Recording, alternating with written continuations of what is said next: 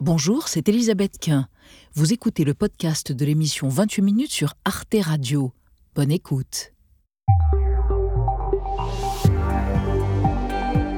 Bonsoir à toutes et tous, heureuse de vous retrouver dans 28 minutes et merci de votre fidélité. L'actualité, c'est l'Ukraine qui risque de manquer cruellement de munitions, une inquiétude formulée par les responsables de l'OTAN réunis aujourd'hui à Bruxelles, alors que la Russie semble se préparer à une offensive de grande ampleur pour marquer l'an 1 de l'invasion le 24 février 2022. La guerre en Ukraine consomme énormément de munitions et épuise les stocks des Alliés. Le rythme actuel d'utilisation de munitions par l'Ukraine est plusieurs fois supérieur à notre taux de production. L'Ukraine pourrait-elle perdre la guerre faute de munitions, obus et missiles en quantité suffisante? Ce sera le thème de notre débat ce soir avant de retrouver à la fin de l'émission Alix Van P et Xavier Mauduit. Bonsoir Elisabeth. Bonsoir Elisabeth. Bonsoir tous les deux. Quel est votre programme?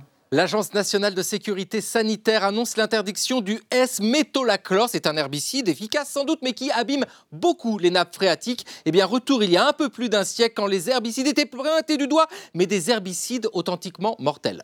Et vous, Alix? Eh bien, la méthode Montessori est-elle meilleure que d'autres méthodes pédagogiques plus classiques? Ces dernières années, des chercheurs ont essayé de répondre scientifiquement à cette question et vous verrez, leurs conclusions ne font pas l'unanimité un cas d'école. À tout à l'heure, les amis. Pour commencer ce soir, une vedette mondiale de l'e-sport ou sport électronique, autrement dit les jeux vidéo de compétition. Elle s'appelle Stéphanie Harvey, dite Miss Harvey. Elle est québécoise, quintuple championne du monde au jeu Counter-Strike. Je connais des joueurs de ping-pong et de canasta qui, à ce stade, sont complètement largués. Patience, vous allez comprendre la dimension dangereusement addictive du game. Vous connaissez le programme, c'est parti.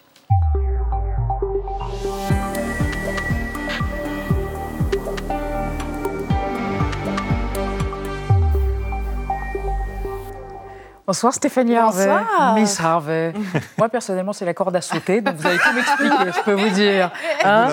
Avec nous sur Arte pour présenter Miss Harvey, gameuse et fière de l'être aux éditions de l'Homme. Je vous présente Nadia Dam, gameuse. Bienvenue, oui, ah tous les Oh là là.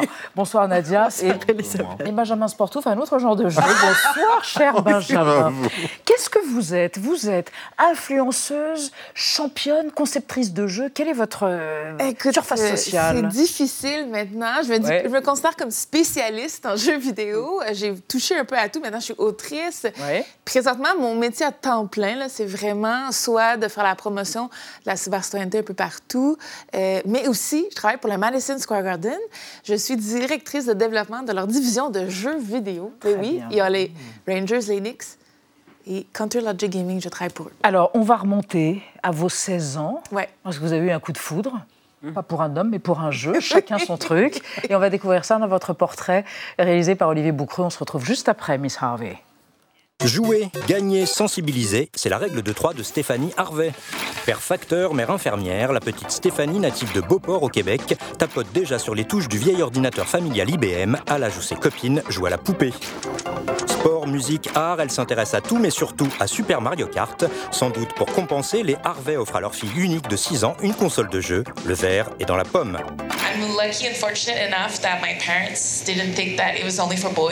À 16 ans, en accompagnant un amoureux potentiel dans un cybercafé, elle tombe nez à nez avec Counter-Strike. Coup de foudre, c'est avec ce jeu de guerre en réseau qu'elle décide de passer ses prochaines années, pas seulement pour jouer, mais pour gagner.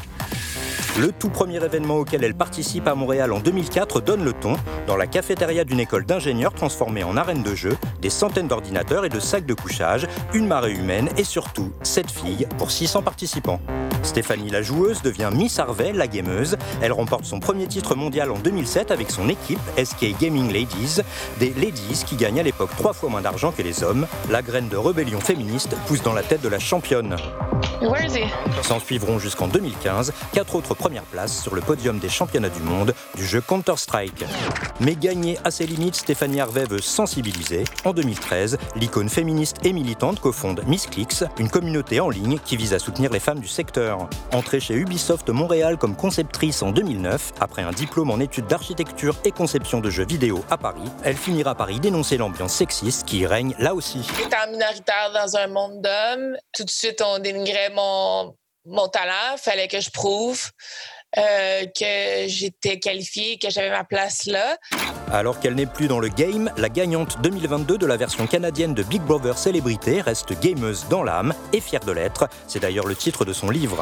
Un ouvrage sur la cybercitoyenneté et l'éthique dans le sport électronique, matière qu'elle enseigne désormais à l'université. C'est beau. Ah bah. Quel beau profil. Bravo. Vous travaillez, vous travaillez bien. merci, Miss Harvey. Euh, dites-moi, qu'est-ce qui vous a séduit dans ce jeu invraisemblable qui a une vingtaine d'années, qui est un truc dingue apparemment dans l'univers des jeux vidéo, mais qui est un truc autour de la pulsion de mort, quoi? Ouais, c'est intéressant parce que lorsqu'on y joue, on le voit pas, ça. Ah on y joue, puis on voit la stratégie, on voit l'esprit d'équipe, la communication. Euh, c'est vraiment un peu comme jouer au football américain. Moi, je le compare souvent à ça. Mm. Tu sais, de base, ça a l'air un sport quand même assez violent, euh, mais lorsqu'on euh, comprend la complexité des stratégies, c'est là que ça devient super intéressant, puis ça fait beaucoup moins de blessures que, que le vrai football. Alors, ceux qui sont un peu étrangers ou indifférents à cette culture du jeu électronique, du jeu vidéo, vont vous dire, mais il y a les éternelles objections, vous les connaissez.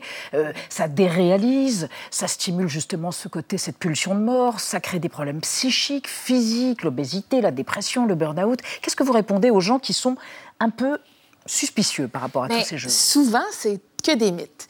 On associe vraiment le, côté négatif aux jeux vidéo, alors que c'est plus la consommation de la sédentarité le problème. Donc, on travaille à la maison à l'ordinateur, on a le même côté néfaste qu'il y a avec le jeu vidéo. Donc, c'est pas le jeu vidéo le mal, c'est comment on le consomme. Mm-hmm. Et puis moi, j'aime parler de jeux vidéo responsables, j'aime parler de cybercitoyenneté pour qu'on puisse éduquer les gens à vraiment s'épanouir dans euh, l'activité du jeu vidéo parce que c'est une activité enrichissante qui peut vraiment vraiment changer des vies d'une façon positive si bien utilisée. Vous avez été une pionnière, fille parmi les mecs, comme on dit, c'est ça, avec euh, tous les problèmes liés à ça, sexisme, suspicion, machisme, euh, et puis problème aussi de salaire, plus d'argent gagné par les hommes que par les femmes. Racontez-nous. Oui, bien, ça, je dirais que c'est un peu comme partout. Euh, où il n'y a pas eu beaucoup de femmes. C'était comme ça au cinéma, euh, c'était comme ça dans le sport, euh, les journalistes, en humour. Euh, et puis, ben, la bataille se continue dans le jeu vidéo. étant pratiquement pas beaucoup de femmes, moi, au début de ma carrière, je pensais qu'il fallait que je sois dans le boys club, comme on dit. Il fallait que je fasse partie du vestiaire. Hein? Donc, je voulais juste être là, peu importe les conditions je, Prête à subir éventuellement des ah, humiliations. C'est une petite blague, tu sais, la petite micro-agression, micro-agression, vraie agression. C'est juste des blagues, faites-en pas, sois pas la bitch. Euh, donc, combien de mhm. fois j'ai dû. Je me suis dit, ah, c'est normal, c'est normal, jusqu'à temps que on, m'éduque là-dessus, que je vieillisse, que je dis, non, non, c'est pas normal. Et que vous deveniez, gameuse et féministe. Exact. Benjamin. Mais c'est quoi ce euh, jeu vidéo responsable pour lequel vous militez? Qu'est-ce que vous entendez euh, par là? Ben, C'est ça que j'ai dit un petit peu plus tôt tous les, la plupart des côtés négatifs aux jeux vidéo, c'est des mythes. Donc, lorsqu'on comprend ça, on peut avoir des saines habitudes de vie pour que le jeu vidéo devienne une activité épanouissante comme la musique, comme le mm. sport. Donc, ça veut dire euh, comprendre euh, comment utiliser l'outil, savoir faire des pauses à toutes les heures, euh, bien s'hydrater, bien manger. Oui, mais vous savez que les jeunes le font, le font pas. C'est ça le problème. quoi, il faut une éducation aux jeux vidéo à l'école. Une pédagogie. Mais c'est pas nécessairement que aux jeux vidéo, c'est toute consommation du monde cyber. Mm. Parce que la même chose peut arriver avec notre portable, mm. la même chose peut arriver en écoutant la télé. Mm. Euh, quand on binge-watch euh, du Netflix pendant... Binge-watch, c'est quand on, regarde sans s'arrêter. Oui, hein, exact. pendant une fin de semaine euh, complète, 15 épisodes d'une nouvelle série, on est sédentaire à ce moment-là. On ne consomme pas bien l'outil. Qu'est-ce que c'est la cyberétiquette à laquelle vous ah. tenez Une forme de courtoisie. Est-ce que c'est pas utopique, la courtoisie, dans ce monde-là où il y a beaucoup de pseudos, notamment, et où il peut y avoir de la compétition un peu acharnée, du harcèlement pour moi, la cyberétiquette, est super important parce qu'on ne nous éduque pas dans la vie sur comment bien interagir en ligne. Dans la vraie vie, on dit quelque chose de mauvais, on a 8 ans, les parents, hé, ça se fait pas.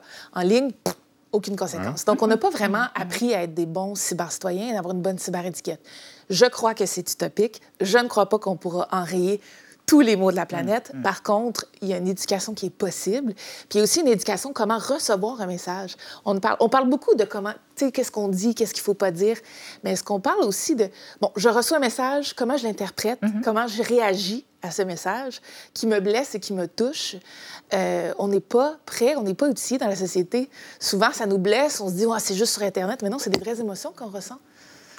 On va évoquer avec vous Miss Harvey, Stéphanie Harvey, et avec Nadia les écoles de e-sport, oui, sport électronique. Eh oui, ça Ça s'étudie, ça s'apprend. En effet, les premières écoles, elles ont ouvert euh, en Corée du Sud, à Séoul. Il faut dire que gamer, c'est l'un des métiers les plus populaires auprès des écoliers quand on leur demande ce qu'ils voudront faire quand ils seront grands. En France, c'est arrivé plus tardivement, avec par exemple la Gaming Academy de Lyon. Elle propose une certification athlète e-sport au niveau. D'autres écoles ont suivi avec des formations qui vont de quelques semaines à plusieurs années. La plupart sont payantes. Évidemment, tous ces élèves qui sont jeunes, ils espèrent devenir professionnels et vivre de leur passion.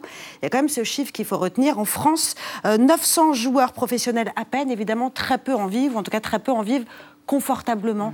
C'est un métier d'avenir? Oui, vous conseilleriez à une adolescente de 16 ans de qui veut le faire, de s'engager, de persister? Elle va Moi, gagner je vois ça comme le sport professionnel. Donc, ah le hmm. but, c'est d'être dans le Paris Saint-Germain. Par contre... Euh, ben, en ce moment... Euh... euh ben, J'ai essayé de prendre oui, oui, oui, Mais le, but, c'est d'être dans une grosse équipe sportive. Ça ne veut pas dire que c'est une finalité si ça n'arrive pas. Donc, il y, a une, progression, il y a un esprit d'équipe, il y a un apprentissage qui est quand même énormément mm. sain, mm. même si on ne se rend pas professionnel. Il y a des métiers connexes et beaucoup plus que dans le sport. Il semblerait. Ouais, ouais. Dites-moi, est-ce que les Français sont bons dans le game, dans le e-sport? Les Français sont excellents. Vous ah, avez bah énormément de joueurs professionnels dans la plupart des gros jeux. L'Europe en général est un très, très gros bassin et dont les Français, vous, êtes, vous avez des pros dans qui gagnent des millions dans à peu près tous les jeux. Hein. Ah bon Et on parce qu'ils gagnent des millions qui sont bons? Non, l'argent est décorrélé. un peu des deux, Une dernière question. Jeux Olympiques en 2024 à Paris. Est-ce que le e-sport doit devenir un sport olympique? Il y, a, beaucoup de discussions autour de ça, ça ne le sera vraisemblablement jamais, mais quelle est votre position? Moi, je vois 1 plus 1 égale 3. On n'a pas besoin des ah, Jeux olympiques. Les Jeux olympiques n'ont pas besoin de nous, mais ensemble, on peut faire quelque chose de très cool. Hmm. Peut-être faire un apprentissage euh, de consommation saine et démocratiser et démystifier le jeu vidéo. Et dans l'autre sens, montrer au genre de jeu vidéo que d'être un athlète complet te rend meilleur dans le jeu, d'avoir les attitudes d'un Olympien qui apprend tellement des belles valeurs. Euh, donc, c'est pour ça, moi, j'ai 1 plus 1 égale 3, mais on n'en a pas besoin, mais on aimerait ça. Très bien, Miss Harvey. Gameuse, fière de l'être, radieuse et charismatique, et en plus, quelle couleur de cheveux fabuleuse. Tous comme ça lundi, Nadia.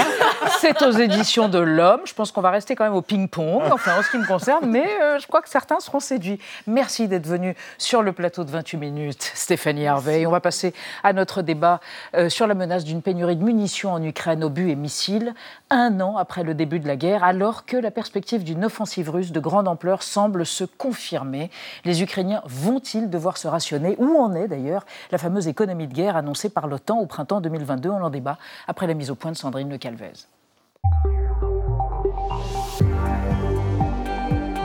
Se rationner pour tenir sur la durée face à l'ennemi russe. Sur la ligne de front, dans l'est de l'Ukraine, ces soldats ukrainiens l'avouent avec inquiétude. Leur stock de munitions baisse à vue d'œil. On n'en a vraiment pas assez. L'armée ukrainienne tire chaque jour quelques 5000 obus d'artillerie. Les forces russes quatre fois plus. Malgré les livraisons d'armes occidentales, l'Ukraine risque-t-elle de se retrouver à court de munitions? À Bruxelles cette semaine, l'OTAN a sonné l'alerte.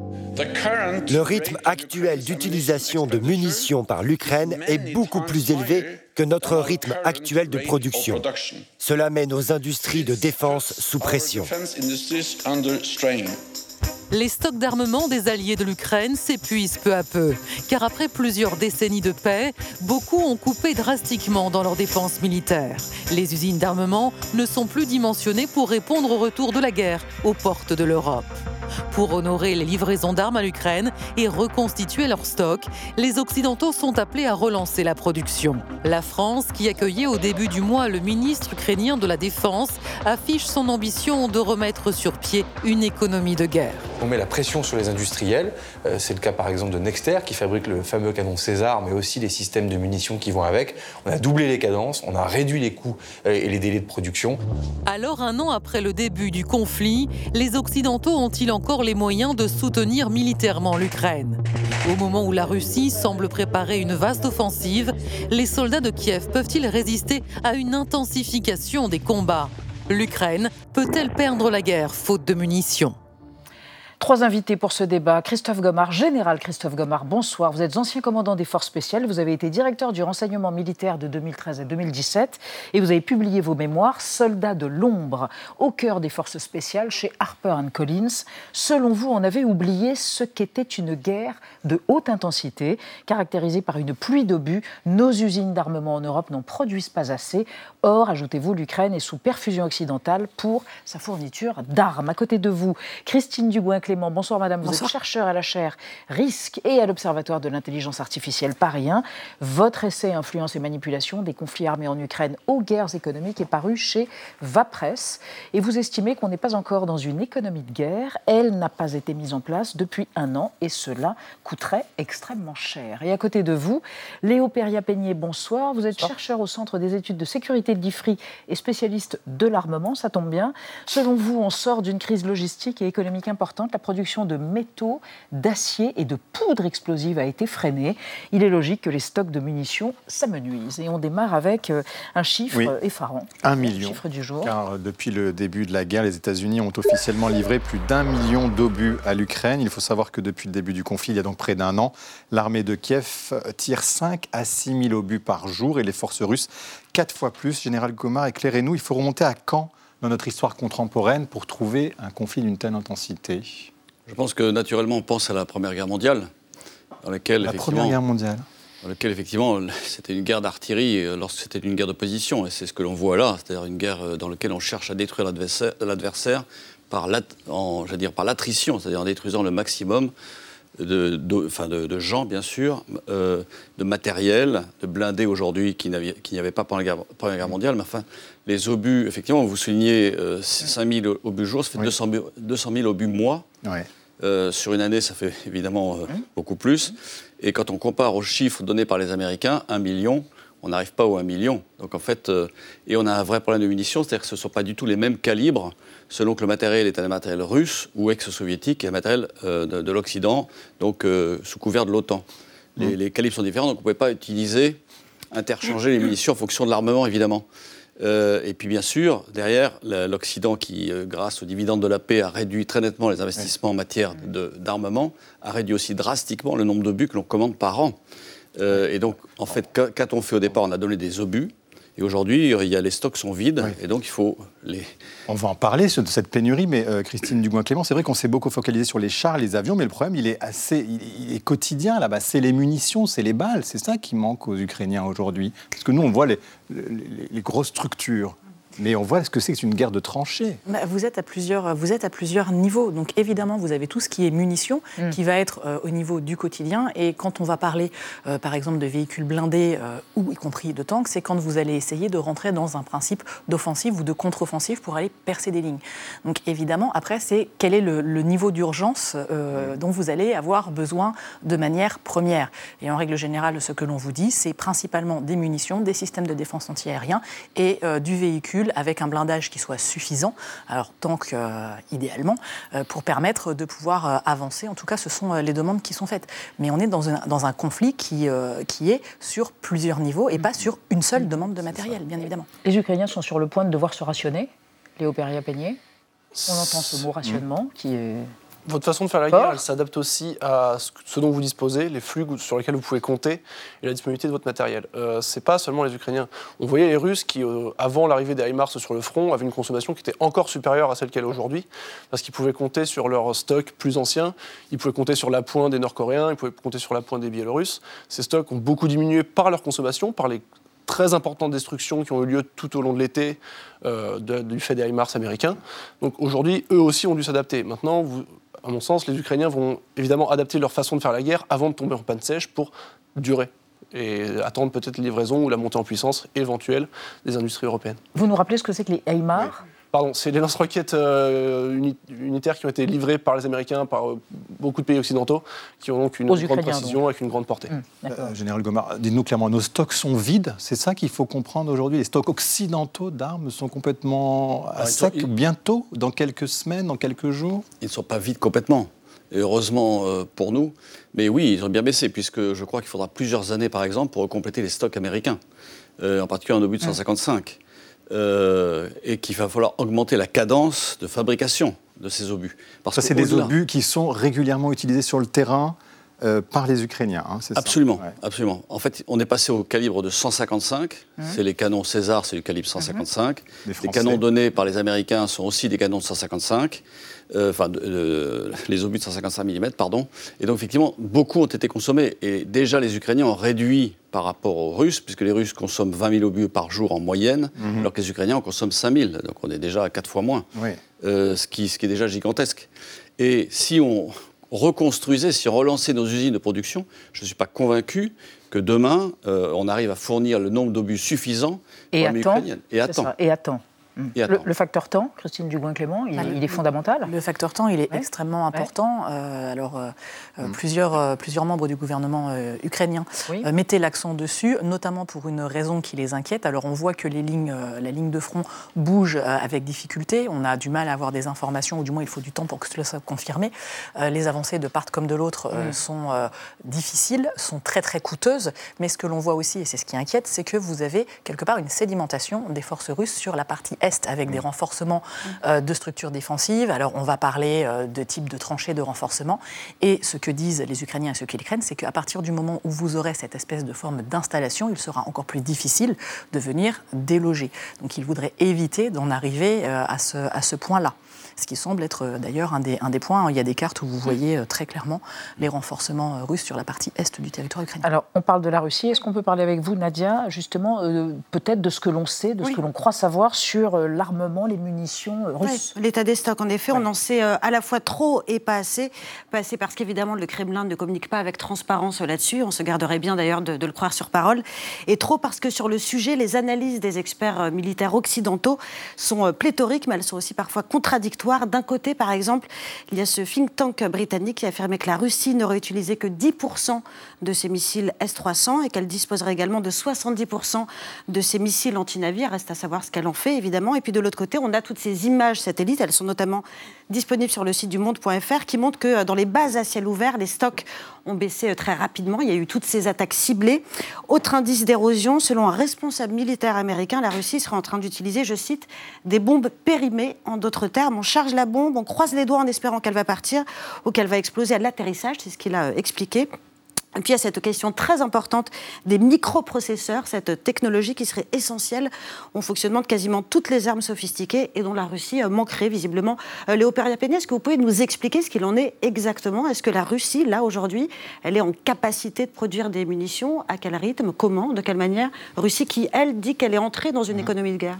Bon, dès le début du conflit, on a eu des analyses qui divergeaient sur ce point-là. Vous aviez des responsables américains qui disaient que les les Russes achetaient des, machines à laver pour les démonter et mettre leurs composants. Bon, aujourd'hui, on peut quand même beaucoup nuancer cette approche-là. Les, sanctions ont un effet à un point euh, T qui ensuite s'amenuise tout simplement parce que les Russes trouvent des moyens de, contournement. Vous avez des entreprises qui, installées à Hong Kong, achètent certains stocks américains et ensuite les réexportent d'une manière ou d'une autre vers la Russie. Mm. Donc ça fonctionne. Maintenant, c'est pas pour autant qu'il faut peut-être dire tout de suite que les sanctions n'ont aucun effet. Les sanctions forcent les Russes à passer par ces moyens mm-hmm. euh, louvoyants pour trouver euh, d'autres sources d'approvisionnement qui ralentissent néanmoins leur production, quoi qu'il en soit. Christophe Gomard, vous avez des informations? Non, je n'ai pas d'informations, mais euh, ce qui est certain, c'est que les, Russes ont utilisé beaucoup, beaucoup de leurs anciennes munitions. Je pense qu'ils avaient des gros stocks, d'où effectivement l'explication de bombes qui n'explosent pas forcément. Euh, et qu'effectivement, pour construire des bombes, j'allais dire, des, qui ciblent bien, c'est-à-dire en fait en termes de précision, parce qu'en fait c'est là où les microprocesseurs sont intéressants, effectivement, je pense qu'ils s'approvisionnent ailleurs. Euh, puisqu'en fait, jusqu'à présent, ils se fournissaient beaucoup en Occident. Ils ont dû changer leur fusil d'épaule, évidemment. Et donc, ils s'approvisionnent. Donc là, les usines russes, elles tournent à plein régime. Oui. Comme ils le prétendent. Absolument. C'est-à-dire qu'ils Avec des nouvelles usines également? Ah Ils ont dû transformer des usines civiles qui fabriquaient du matériel civil en matériel militaire. C'est ce qu'on appelle l'économie de guerre, en réalité. C'est-à-dire, c'est ce qu'on a fait d'ailleurs en 14-18. C'est-à-dire qu'une usine de tracteurs euh, va fabriquer des chars ou en 39-45. Euh, ce qui n'est pas le cas en Occident, ce qui est le cas effectivement en Russie. Ils ont une véritable industrie d'armement qu'ils ont redéployée Qu'est-ce que ça donne derrière en termes de fabrication de munitions? Je, ne sais pas, mais enfin, on peut supposer qu'effectivement, ils ont un nombre de munitions aujourd'hui suffisant. Euh, expliquez-nous pourquoi depuis un an, on n'a pas ouvert concrètement des usines d'armement euh, en Occident, alors qu'on savait très bien que la guerre pouvait durer. Euh, est-ce qu'on a été naïf au point de se dire qu'on avait les stocks et, que, et que, de compter sur le voisin? Alors je pense que pas grand monde se, faisait d'illusions sur l'état de nos stocks. Ça fait 30 ans qu'on est dans une politique de réduction des, formats et des, des stocks justement, donc on ne pouvait pas non plus avoir de grandes illusions là-dessus. certains, peut-être à l'ouest, ont quand même compté sur les livraisons de ceux qui étaient à l'est, qui avaient quand même hérité d'une quantité importante euh, après la chute du mur. Euh, il y a aussi le fait que relancer une production pareille, ça prend quand même du temps, même sur des, obus assez simples, même sans aller dans des choses très complexes. Combien de temps ça prend pour faire un obus? Pardon de poser une question vraiment de béotien, quoi, mais vous savez? Il faut de la poudre déjà. Oui. Et, et, et, quoi? Et ensuite, il faut des, matériaux, je ne sais, pas exactement. On a simplement, rien que la poudre. Euh, c'est devenu une, denrée, rare, Parce qu'on on a considéré que ce n'était pas stratégique depuis 30 ans, parce qu'on s'est dit, en cas de crise, nous pourrons en acheter ailleurs comme on a fait pour les masques ou pour les, médicaments avec la crise Covid. Donc, manque d'anticipation, vous voulez dire manque d'anticipation La crise arrive, tout le monde se jette sur les, mêmes produits, ils deviennent rares, leurs prix montent et les approvisionnements sont plus difficiles. Euh, Christine Dubois-Clément, euh, expliquez-nous aussi pourquoi les Britanniques veulent construire, on a vu ça dans la presse, des usines en Ukraine et qu'au contraire, on n'augmente pas nos propres capacités, là, tout de suite, maintenant.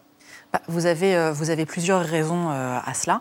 Euh, la première, c'est qu'une fois que vous avez réussi à produire votre matériel, donc ça suppose que vous avez réussi à sécuriser votre chaîne d'approvisionnement, que vous avez le matériel, que vous avez tout produit avec un coût de revient, parce qu'il y a quand même mmh. une question de coût de revient qui va être assez importante. Il faut encore que vous le transportiez, qu'une fois que vous avez traversé l'Europe, que vous l'ameniez exactement où il faut en Ukraine. Donc tout cela est particulièrement compliqué.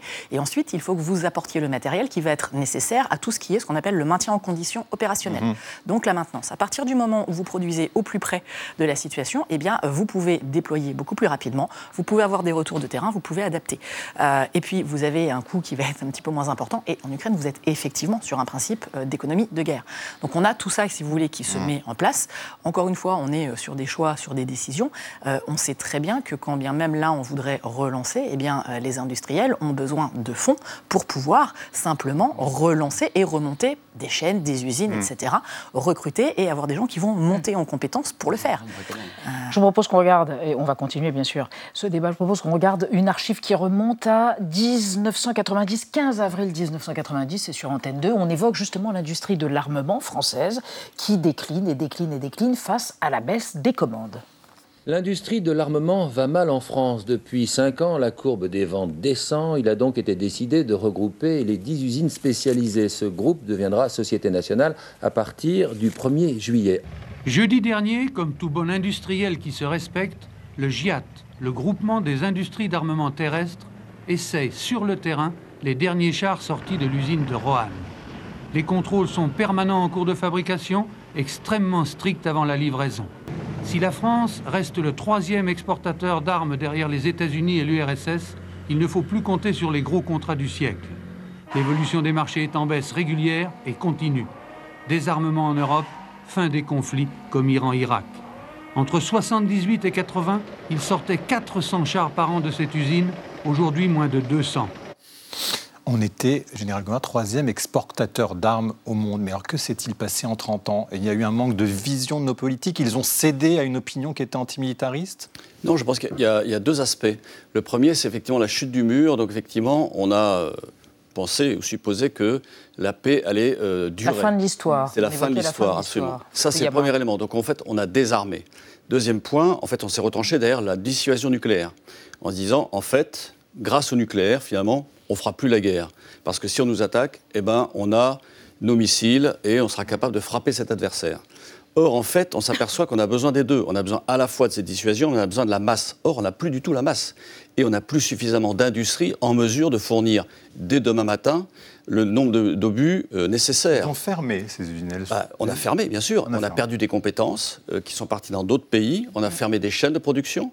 Donc, oui, bien sûr. Et un industriel ne relancera ses chaînes que s'il a des commandes sonnante et trébuchante. Elles sont parties où ces usines Pardon, vous dites parties bah, D'abord, on, a, eu moins de besoins, puisqu'on a eu. Euh, là, on parle de 400 chars par mois. Puis 200. Aujourd'hui, on a 220 chars dans l'armée française. Hum. Euh, alors qu'en 1991, date de ce, reportage, on en avait 1400. Donc, il y a, voilà, donc on a perdu beaucoup, on a fermé beaucoup d'usines. Euh, d'ailleurs, on ne fabrique même plus le fusil d'assaut des soldats français. Mais alors, pour rattraper le, retard, Léo Pourquoi on ne va pas au-delà des 2% de PIB qu'exige visiblement, ou que conseille l'OTAN à ses pays membres, justement pour produire des armes et équiper euh, les armées? Autant où la France avait 1400 chars. Je crois que les, niveaux de budget militaire, ils dépassaient largement les 2%. Ils étaient au-dessus de 3 même, il me semble. Mmh. on est en France. On est relativement en paix avec nos voisins immédiats, j'ai envie de dire. Nos perspectives d'invasion du territoire sont mmh. limitées et couvertes, il est vrai, par la dissuasion, au moins en théorie. La dissuasion nucléaire. voilà. Mmh. À côté de ça, vous avez les retraites, vous avez la crise Covid qu'il faut finir de gérer, vous avez tellement de dépenses qui peuvent paraître mhm. prioritaires pour beaucoup de gens euh, prioritaires. Est-ce qu'aujourd'hui, la France, euh, la France, l'opinion publique, le gouvernement serait prêt à s'engager pour remonter un budget à 3% et Ensuite, encore faudrait-il voir qu'est-ce qu'on fait de ces 3%. Alors pourquoi, Christine Dugoin-Clément, ça ne se fait pas au niveau européen? On se dit, à la limite, ça s'est fait, on, le dit, on se dit en préparant cette émission, pour, on l'a fait pour le Covid. On a acheté des masques collectivement pourquoi l'Europe ne se met pas dans une configuration collective pour produire des armes et aller plus vite? Alors, on a plusieurs sujets. Quand vous allez parler des questions de défense, eh bien, vous allez toucher strictement à la politique des États. À la souveraineté. Euh, et à la souveraineté.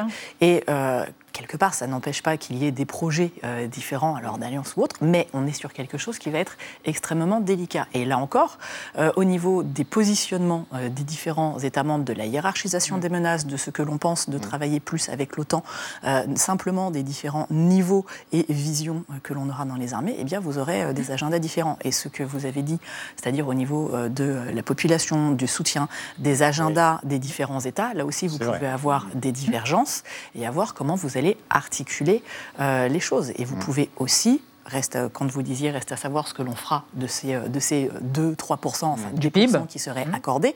Euh, bah, vous pouvez complètement, pour faire passer les choses, par, par exemple, sur une opinion publique qui ne serait pas pour euh, aller sur ce que, de l'armement offensif, eh bien dire, bah oui, on va faire du matériel militaire, mais on va faire, par exemple, du, vêtement. Mmh. donc vous pouvez aussi tout à fait ventiler les choses de différentes manières. Et là, vous allez avoir eh ben, des négociations en interne qui vont Vous avez à côté de ça une armée polonaise qui est en train de remonter en puissance considérablement et qui va devenir la première armée de terre au moins d'Europe d'ici avant 2030. Mhm. Mais vous avez aussi une acceptation peut-être de la chose qui est beaucoup plus importante en Pologne. C'est une relation historique. Ils ont une frontière avec la Russie, ils ont une frontière avec la Biélorussie et ils ont un passif d'invasion et de démembrement qui peut-être les motive. Mhm. Euh, Général Gomard, on, s'intéresse aussi sur l'imminence d'une offensive russe. Hein. tout le monde l'annonce. Il y a un discours qui doit être fait par Poutine mardi, qu'on nous annonce d'ampleur et peut-être va-t-il annoncer une offensive. Mais du coup, on se posait une question qui vous peut vous paraître peut-être naïve, mais quand le patron de l'OTAN dit on est en pénurie d'armes, est-ce qu'on ne donne pas un argument à nos adversaires Est-ce que c'est pas, euh, est-ce que c'est judicieux de le faire? Alors, euh, c'est judicieux de le faire pour mobiliser, j'allais dire, les États. Mmh. Dire effectivement aux pays européens et aux pays de l'OTAN, euh, bon, bah, il faut faire un effort collectif. Mmh. Si on ne fait pas cet effort, en effet, il y a un vrai risque pour l'Ukraine. De l'autre côté, vous avez raison on donne un signal en disant euh, mais je pense que les Russes sont à peu près au même niveau, c'est-à-dire quand ah. les, deux, les deux parties sont un peu à l'os entre guillemets. Euh, Donc c'est un peu de l'esbrouf ce que nous disaient les Russes aussi quelque part sur la hyper-préparation. Je rappelle quand même que la vérité est l'une des principales victimes d'une guerre, c'est-à-dire que et ce que disait Churchill, c'est-à-dire que euh, la vérité est si précieuse qu'on la cache derrière un rempart de mensonges. Mm. mais c'est ça malheureusement. Donc qu'est-ce qui dit qui dit la vérité là-dedans? Même M. Stoltenberg, est-ce qu'il dit toute la vérité? Sans doute pas exactement. Euh, mais il cherche, de mon point de vue, à travers ce discours, à mobiliser les pays européens. Christine Dugoin-Clément, justement, on parle de cette offensive. Euh, est-ce que, euh, en effet, on s'y prépare, les Ukrainiens s'y préparent, les Occidentaux s'y préparent réellement dans les semaines à venir, dans les jours à venir? Alors vous avez plusieurs choses. Euh, il y a une approche qui vous dit effectivement qu'on aura une offensive, c'est une offensive russe, euh, massive. Euh, mmh. c'est une des possibilités. on pourrait aller avec peut-être plus de certitude sur ce que l'on voit, c'est-à-dire vraiment une installation de longue durée au niveau de la Russie, et essayer de vraiment stabiliser ces lignes et de pousser avec de l'usure régulière. Un conflit gelé, d'installer un conflit gelé. Alors pas forcément un conflit gelé. Vous allez avoir effectivement des poussées, etc. Mais entre dépousser et avoir une offensive euh, massive, si vous voulez. Euh, alors, on sait que grâce aux, différentes mobilisations, ils ont des troupes qui ont été formées, qui sont aussi fraîches que formées en quelques semaines. Alors formées, formées en trois mois, ça sera toujours mieux que formées en quelques heures ou quelques jours sur ceux qui ont pu arriver sur la première ligne. Alors évidemment, on ne passe pas, par exemple, de fleuriste à force spéciale en trois mois. Je le crains. Néanmoins, on a quand même un petit peu plus de compétences on a aussi euh, la capacité d'avoir mieux équipé, mais euh, si on rentrait dans euh, une offensive complètement massive, type rouleau compresseur, il faudrait peut-être arriver à euh, mobiliser plus encore. Et au-delà de la mobilisation et de l'acceptation, ça veut dire qu'il faut que vous équipiez euh, les hommes que vous allez mettre en place. Équiper 200 000, 300 000 ou 400 000 personnes ne se fait pas non plus en un claquement de doigts. Euh, s'appellerait-on le Kremlin Et est-ce que la guerre dans le ciel, c'est pas aussi ce qui peut être décisif dans cette guerre? C'est en tout cas ce que pense le ministre de la Défense ukrainien. Écoutez, il était hier à Bruxelles. Si la Russie lance une véritable campagne offensive, elle utilisera certainement ses avions pour essayer d'arrêter nos forces de défense. Et elle dominera dans le ciel. Je plaisante un peu en disant que dans ma liste de souhaits au Père Noël, j'ai plusieurs envies, mais je demande des avions de chasse. Léo Peria C'est 45 milliards de dollars hein, l'aide militaire des Américains et des alliés. Jusque-là, c'est quand même énorme. Et maintenant, ils réclament des avions. Pourquoi les Occidentaux eh bien, rechignent à le faire? Est-ce que ça veut dire pour eux de rentrer de plein pied dans cette guerre? Non, cet argument-là, on l'a entendu pour les chars, on l'a entendu pour les blindés, on l'a entendu à peu près tous les trois mois, à chaque fois La que co-belligérance. Voilà. C'est comme un argument que pas Alors neutre. Pourquoi? Parce qu'on n'en a pas, tout simplement ou Parce, que, pour le coup, former un équipage de chars, ça prend D'après ce que disent les Polonais, ça peut prendre un mois, ce qui est Oui. en soi déjà assez peu. Mais alors, former un équipage d'avions de combat, c'est quand même un autre. C'est ce que réclament les Ukrainiens. Bien sûr, mais c'est aussi symbolique. C'est, ils demandent le bras, ils auront la main, si vous voulez.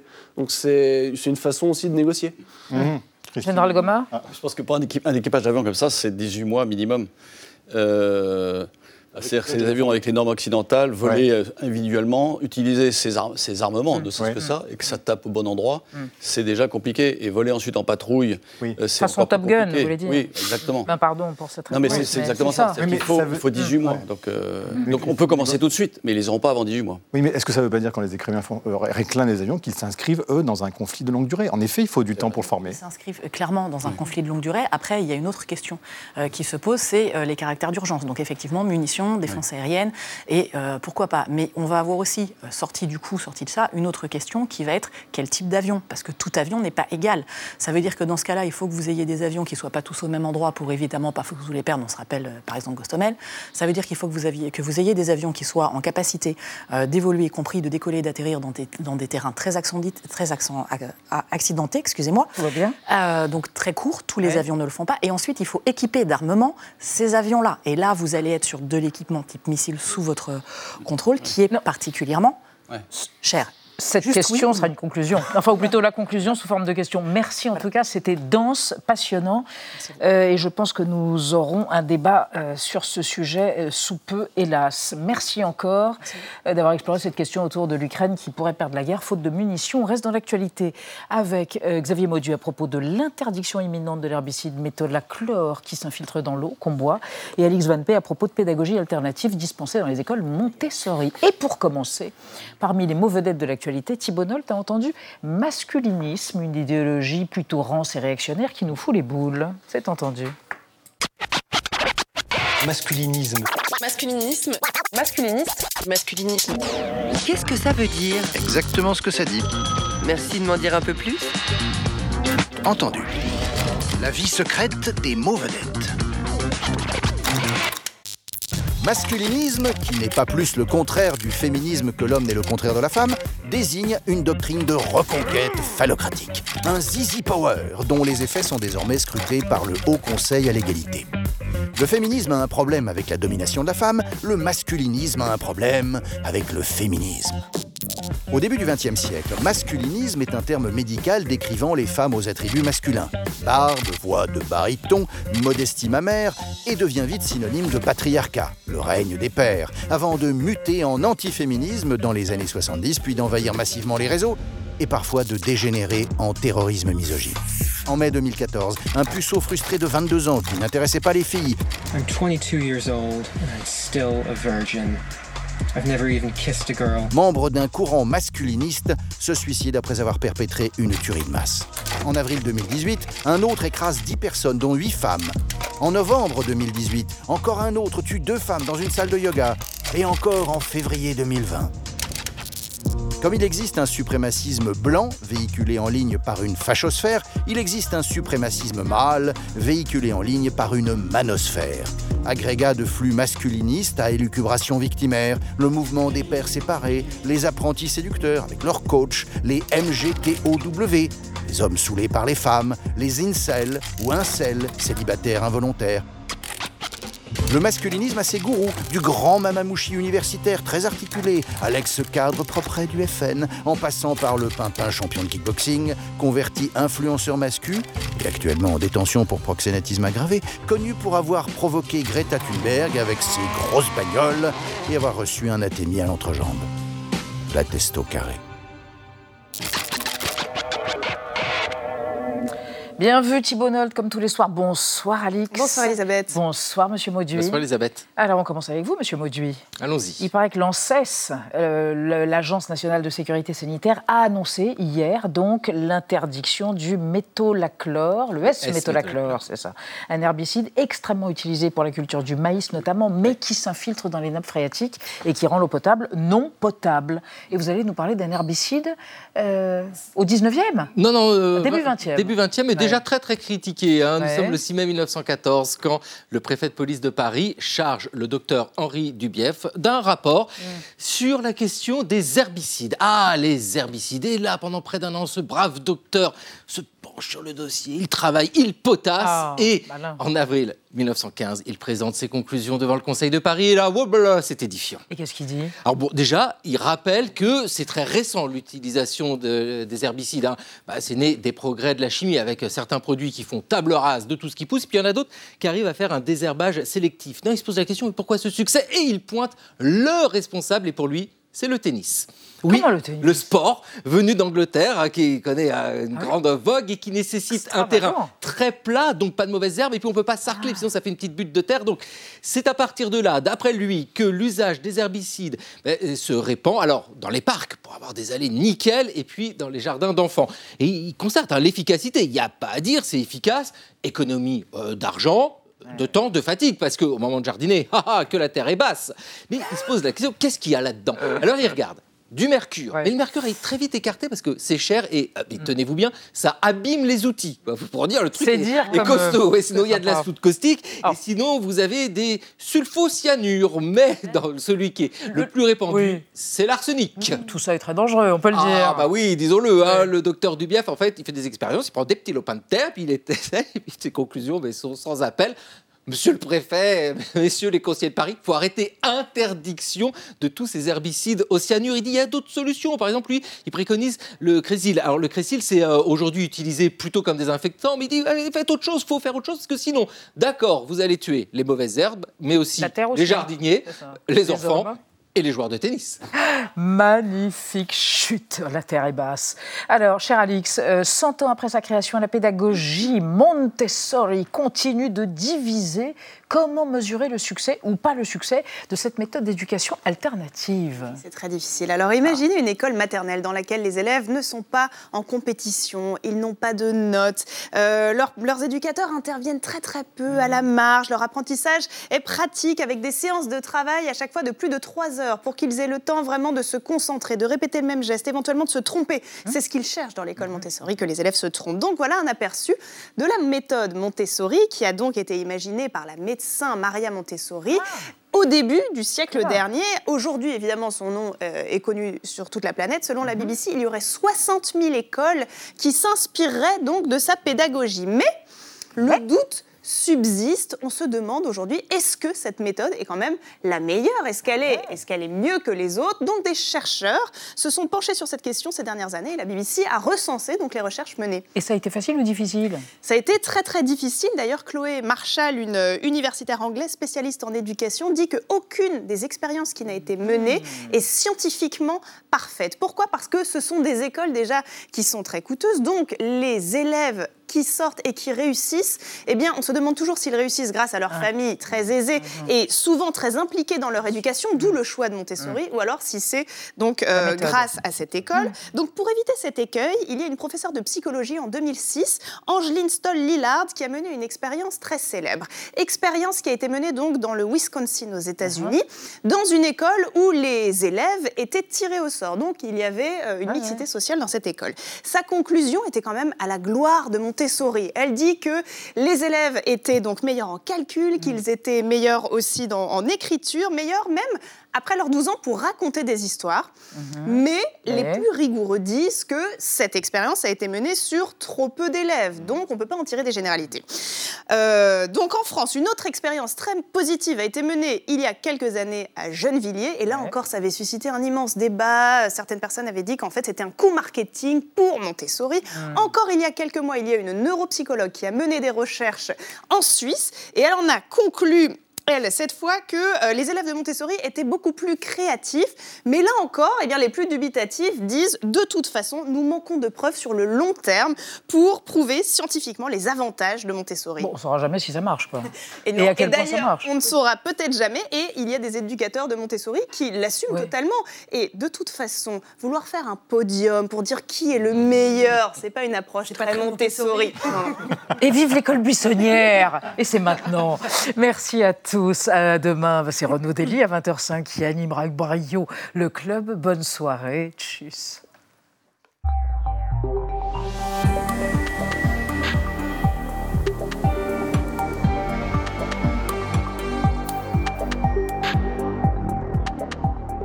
Retrouvez le podcast de 28 minutes sur toutes les plateformes de podcast et sur arteradio.com. Et pour soutenir l'émission, abonnez-vous, commentez, critiquez mettez des étoiles et partagez le podcast avec vos proches.